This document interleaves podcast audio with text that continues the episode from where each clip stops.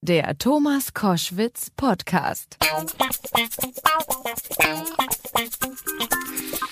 Viele Fußballfans, mich inklusive, wird sehr freuen. Nächste Woche geht die Bundesliga wieder los und rechtzeitig zum Start hat Borussia Dortmund den Bayern im äh, Supercup letztes Wochenende den Nimbus der Unbesiegbarkeit genommen. Darüber spreche ich jetzt bei Koschwitz zum Wochenende mit dem Fußballexperten und ehemaligen Fußballmanager Rainer Kallmund. Kalli, grüß dich.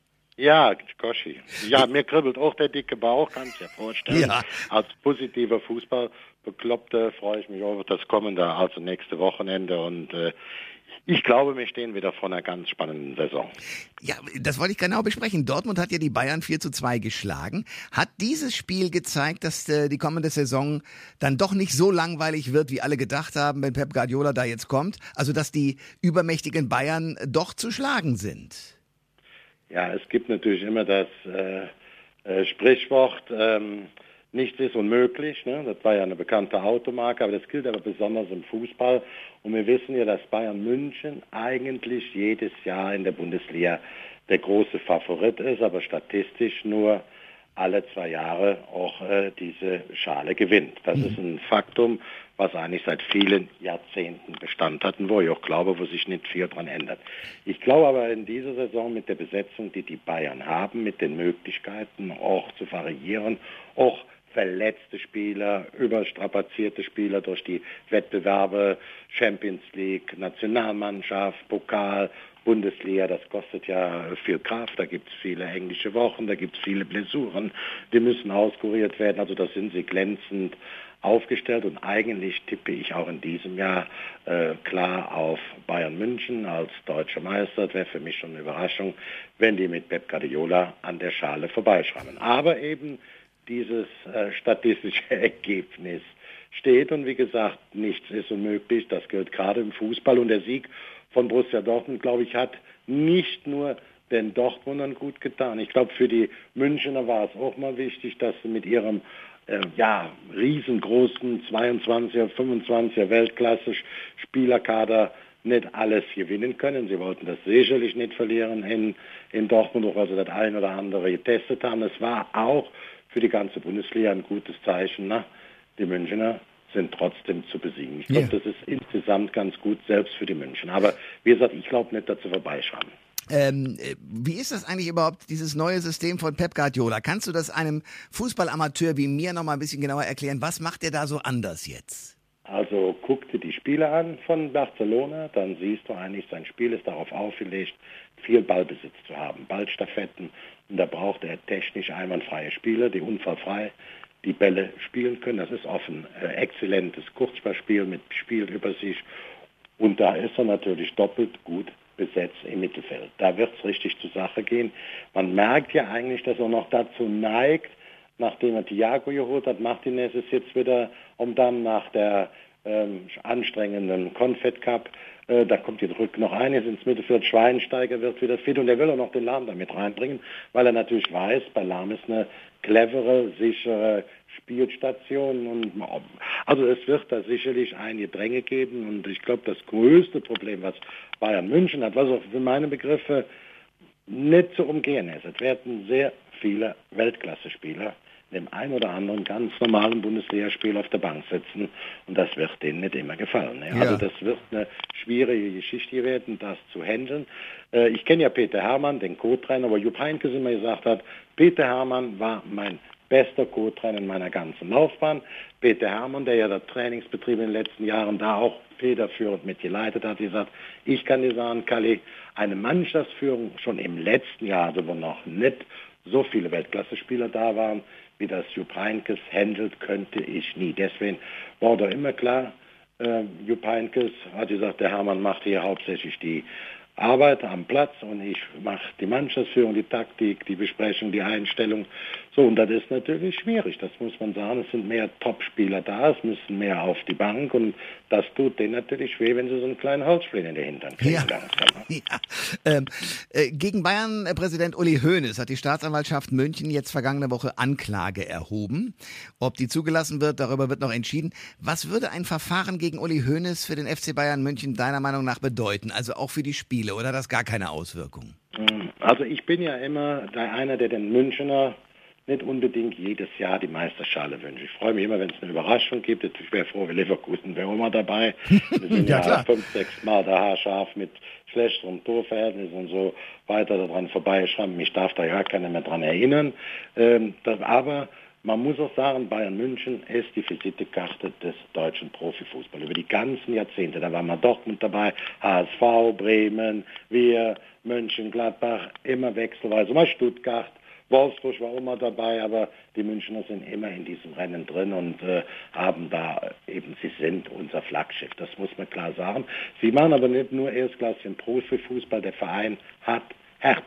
Die Verantwortlichen haben eine emotionale Intelligenz, auch viel soziales Verantwortung.